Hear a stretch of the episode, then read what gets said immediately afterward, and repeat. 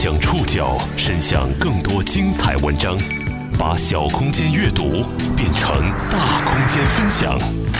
报刊选读，把小空间阅读变成大空间分享。欢迎各位收听今天的报刊选读，我是宋宇。昨天外出学习，报刊选读的网络更新暂停了一期，今天我又回来了。今天为大家选读的文章摘自《中国新闻周刊》，我们要一起去往医院里病人病情最危重、治疗费用最高、医疗资源消耗最多的科室——重症监护病房 （ICU），听听发生在那里的关于抉择的故事。其实，关于抉择、关于生死，报刊选读在节目当中谈过很多期，但我总觉得，在我们这样一个忌讳谈起生死。缺乏生死教育的国度，多讨论一些这样的话题，有助于我们更好的面对这个人生终极命题。今天在节目中出现的部分医生和患者家属的名字使用了化名。在 ICU，直面生死是常事，生死赌局的选择权时常会落在 ICU 医生身上。这里的医生们见过太多明知不可为而为之的坚持。也学会了接受那些不该放弃的放弃。作为医院冲突最强烈的医疗单元，这儿不仅有医学的不确定性，还有重症监护室门外的人们基于情感、金钱、人性与伦理的多种博弈与考量。报刊选读，今天和您一起了解 ICU 里的抉择。ICU 医生舒静，在他的医术。《重症监护室里的故事》一书当中写过这样一句话：“危重患者疾病凶险，分秒之间要做出决策，堪比高空走钢丝，怎么走都是风险与压力。这种生死赌局的选择权，时常落在 ICU 医生的身上。对于这些医生们来说，在生死攸关的时刻，任何外界因素，比如家属的态度。”都会左右医生的决策。董飞是北京某顶级医院的内科医生，曾在内科 ICU 轮转过。他说：“当病人的病情比较清楚，诊治的主要问题明确的时候，处理方案也相对明确。但冒险的、令人崩溃的状况，常常发生在病人病情不明朗，而时间却又所剩无几的时候。”董飞接诊过一位罹患淋巴癌的老人。因为肠胃道受累起病，后因癫痫发作转到内科 ICU，检查发现是淋巴瘤侵及中枢神经系统。经过针对性治疗，病情一度好转，但在老人即将转回普通病房的前一天，忽然大量血便，并伴有失血性休克，这让医生十分为难。因为消化道出血的原因可能是淋巴瘤的表现，这种出血往往是消化道弥漫性渗血。内科保守止血十分困难，有时可能需要外科手术。但患者年纪大了，能否再经得起折腾，谁也不能保证。在医生举棋不定的时候，患者家属发话了，要求积极治疗，态度很坚决。有了家属的支持，医生们决定放手一搏。在大剂量血管活性药物的支持下，他们给老人做了腹盆强化 CT 检查。结果出乎意料，发现其实只是一根肠道小血管出血。医生们迅速对症治疗，当天晚上患者的血压便趋于稳定，最终转危为安。董飞医生说，多数情况之下，如何处理各种病情都有一整套的标准流程，但一个治疗方案下去。当病人遭受着肉身的痛苦，病人家属承受着经济压力的时候，医生每天内心最挣扎和最纠结的事情，就是等待这些代价能否换来病人一个好的结局。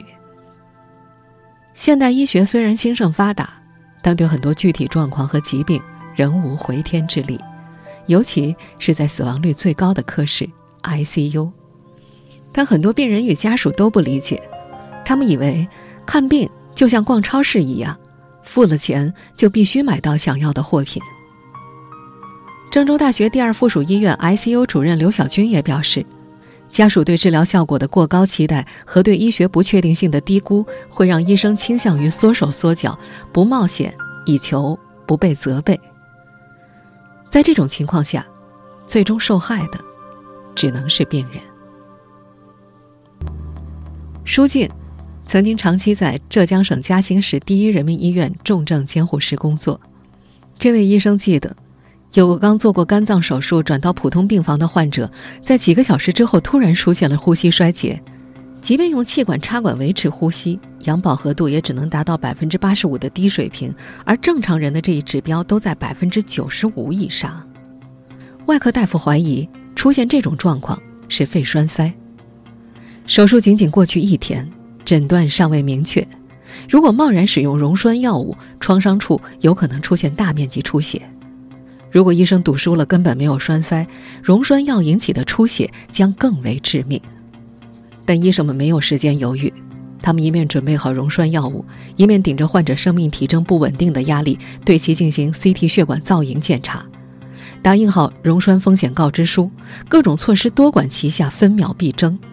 当影像检查显示有血栓，家属这环却掉了链子。突如其来的病情逆转让他们这些外行人难以接受，也难以理解。他们不停地问着各种为什么。尽管在医生看来，家属的这些问题都没有问在点子上，纯属浪费时间，但没有家属的同意，抢救就无法进行。二十分钟过去，双方依旧僵持不下。舒静最后直接问。容吗？快点想好，不然溶栓缺氧时间长了，心跳可能马上停掉。这位医生深知，用这样凶悍的语气是有风险的，一旦治疗失败，便有可能成为家属事后指责的把柄。终于，家属在迟疑中签了字。幸运的是，溶栓一周之后，病人拔掉了气管插管，顺利转出了 ICU。ICU 病房里经常上演理智与情感的激烈博弈，在这里，人们的抉择却未必都是用理性来衡量，所谓正确的判断也经常因人而异。报刊选读继续播出 ICU 里的抉择。北京协和医院一位不愿意具名的 ICU 大夫，将大夫和病人家属之间的谈话内容总结为两大主题：第一，能不能治？第二，有没有钱？看起来似乎前者是医生的事，后者是家属的事。但一个医疗决策的做出却并非各行其事，恰恰相反，哪怕医生已经掌握了治疗局面，家属的态度也能左右抉择。在一次次抢救中，内科医生董飞逐渐学会了衡量，对那些正值花样年华。身体基础功能好却突遭急性创伤的生命，该义无反顾的救治。哪怕这个病人家庭条件不好，医生们也会劝家人借钱治疗。但如果是情况相反的，决策就会变得不一样。此时不管有没有钱，激进未必是最好的策略。医生们希望通过他们的专业判断来引导病人家属做出正确的决定。然而，人们的抉择却未必都是用理性来衡量的。所谓正确的判断，也是因人而异。去年五月份，金超七十九岁的爷爷，在一次摔倒之后，引发了横纹肌溶解症，伴随肝肾功能指标超正常值几千倍的急性肾衰和肝衰，旋即从骨科转入了武汉市第一人民医院的 ICU。治疗半个月之后，ICU 主任找金超谈话，告诉他，希望不大，后续治疗和维持的费用很高。那时候每天医院账单上的数字蹭蹭的上涨。金超记得，入住 ICU 的第一天中午账单还是五千元人民币，两三个小时之后就变成了八千元。关键这不是一天两天，你不知道后面还会有多少天，有多少张这样的账单等着你。按照平均一天五千块来计算，一个月少说要十五万。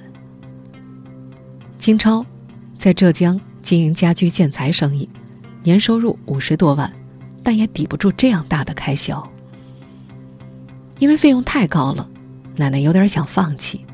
但金超从小父母离异，小学二年级之后就一直和爷爷奶奶生活在一起，他听不得放弃两个字，他决定积极治疗。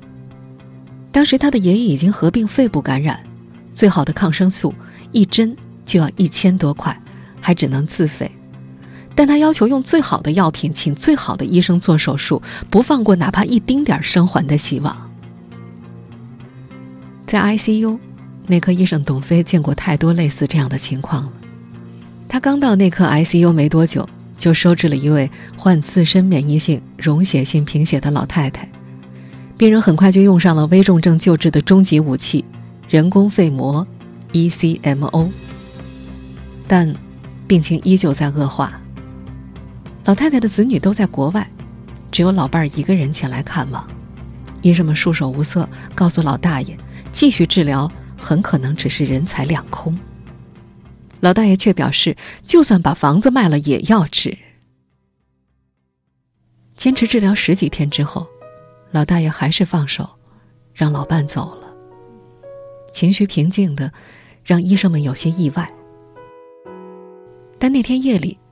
董飞穿过走廊的时候，看到老大爷独自在楼道里看着天花板流泪。那时他才意识到，虽然老大爷在医生面前想通了，但感情上仍然难以接受老伴的离去。董飞说：“很多时候，人不是看不清这种坚持已经逾越了医学的能力，只是情感上割舍不下。”记者问他：“如果是你自己，会怎么选？”这位内科医生平静的回答：“如果我是病人，我会放弃；如果我是她丈夫，我会和她做出一样的选择。”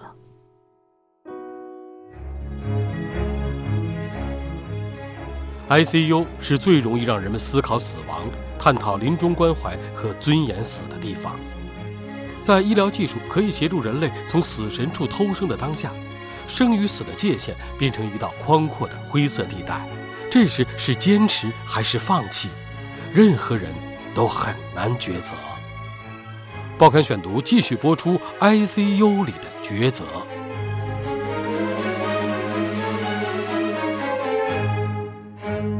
在武汉，金超的爷爷去年十一月还是离开了。现在回想起来，金超非常清楚，那是人为的。将爷爷的死亡时间延后了半年，也是毫无生活质量的半年。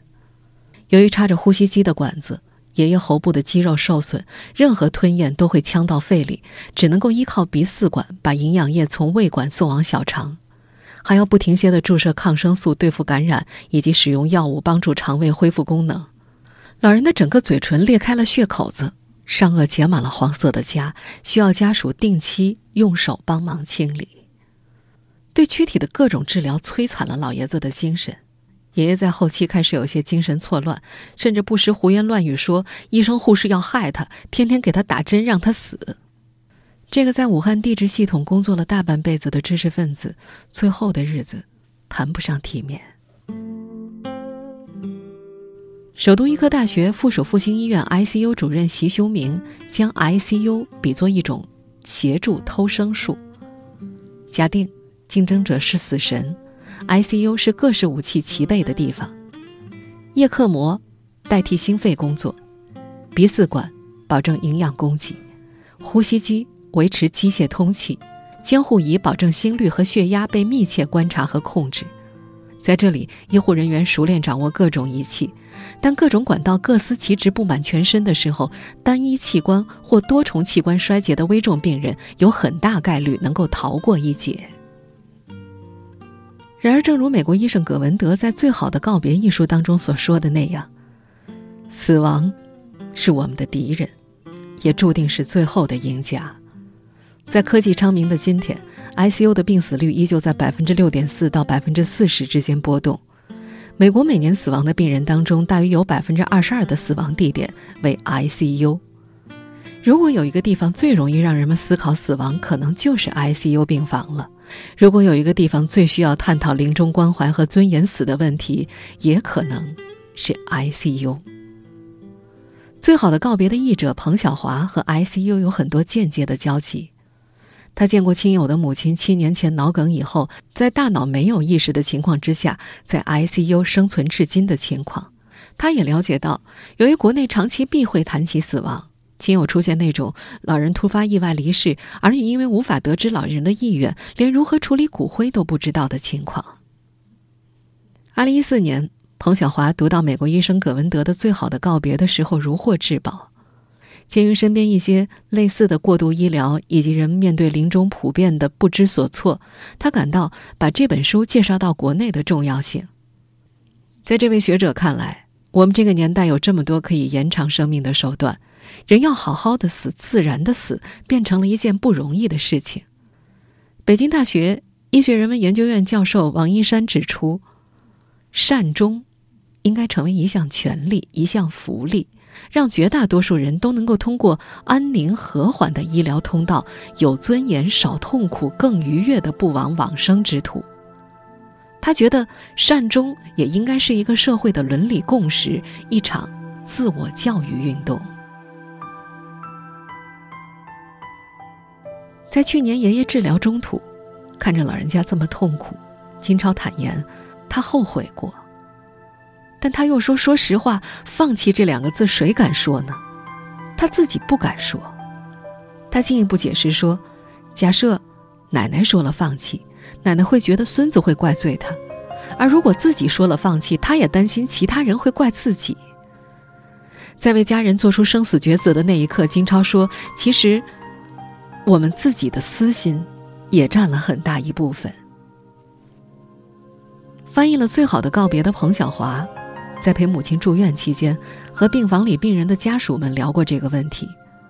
多数人表示，自己临终时不愿意遭 ICU 那些罪，但是在对待自己家人的时候，却又会选择拼命的积极治疗，原因是怕被别人议论。彭晓华觉得，这都是观念在作祟。根据我国的相关规定，慢性消耗性疾病以及肿瘤的终末状态。不可逆性疾病与不能从加强监测治疗中获得益处的患者，一般不是重症医学科的收治范围。但是，几乎所有的 ICU 医生都收治过这类病人。他们通常是肿瘤晚期的患者，以及各种并发症，以及长期卧床或者罹患中枢神经系统疾病的，比如偏瘫、帕金森病的高龄病人。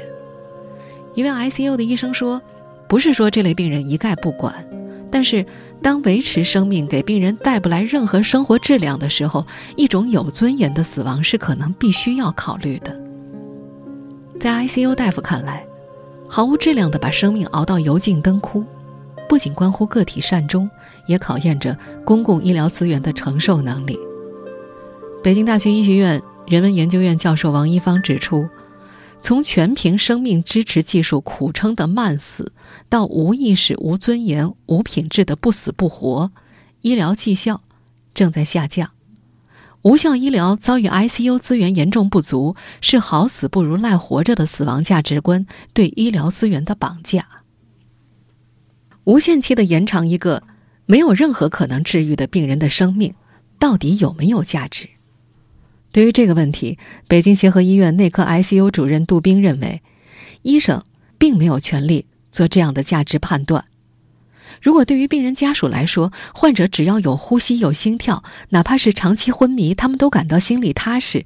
这个时候，大夫凭什么用医疗标准来代替病人家属的评判呢？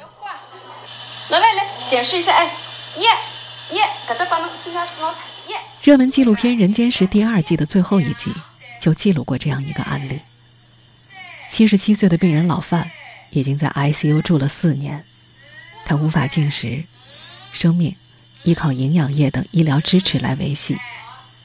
医生判断，老范还有情感，对外界能够产生微弱的反应，但没有人知道他能不能够听懂家属在他耳边说的话。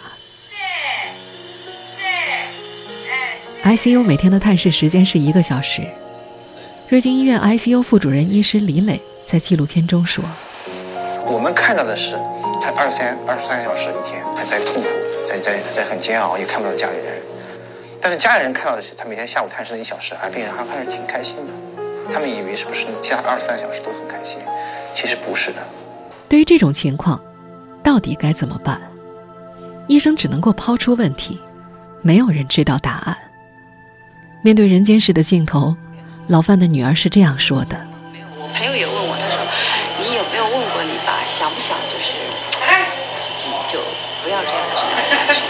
我说我不，我说我也不想问，我说最起码我说能给他最好的治疗，我说我我自己心里嗯也能够稍微安慰一点吧。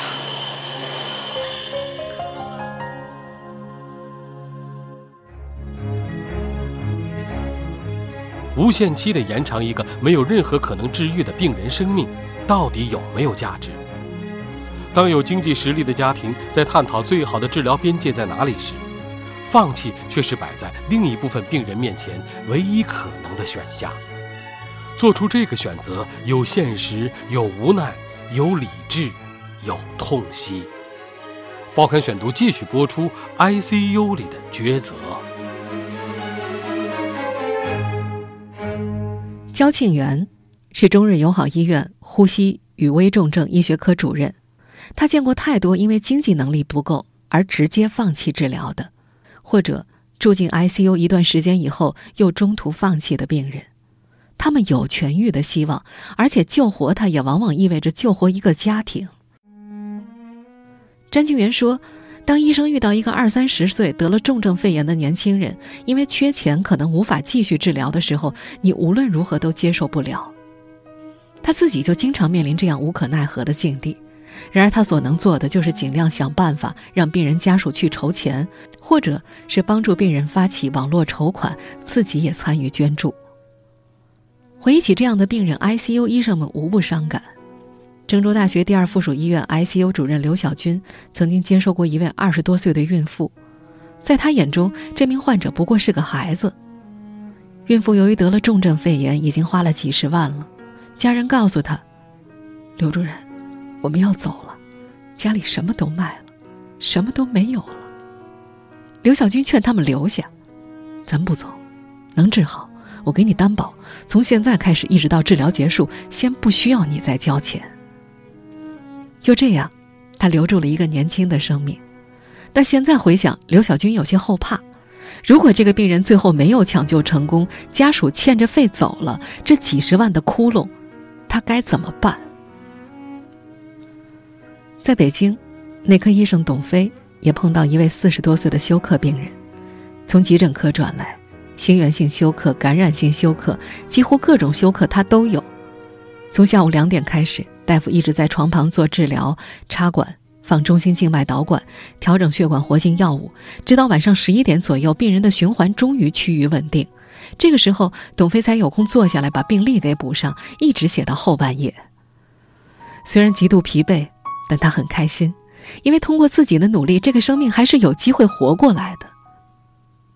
可没想到第二天一早，家属就敲门进来，说：“没钱了，不治了。”他的心情急转直下，非常的痛心。那时他会想，自己前一天所做的那些都是为了什么？在一篇日记的最后，董飞这样写道：“我时常痛恨自己无能，不能更快、更好、更省的为病人去除病痛。我也时常怨恨，我们总是被迫和家属谈钱、钱、钱，让病人在费用面前低下头来。”我想做的无非就是一个纯粹的医生，治病救人，不必看着病人这些情感的纠葛而心中五味杂陈。可这又谈何容易呢？是啊，无论对于医生还是病患家属，在面对生死抉择的时候，谈何容易呢？假如，只是假如，你或我。在遇到这样的境况的时候，会如何抉择呢？听众朋友，以上您收听的是《报刊选读》，ICU 里的抉择，我是宋宇，感谢各位的收听。今天节目内容摘自《中国新闻周刊》，收听节目复播，您可以关注《报刊选读》的公众微信号“宋宇的报刊选读”。我们下期节目时间再见。所有被热烈浸透的夜晚。如此遥远的旋转，所有眼前的远去的黑暗，汇聚现在。所有那漫长的疯狂的爱，经过后世如此短暂。坚强的脆弱的承担期盼彼岸终止。我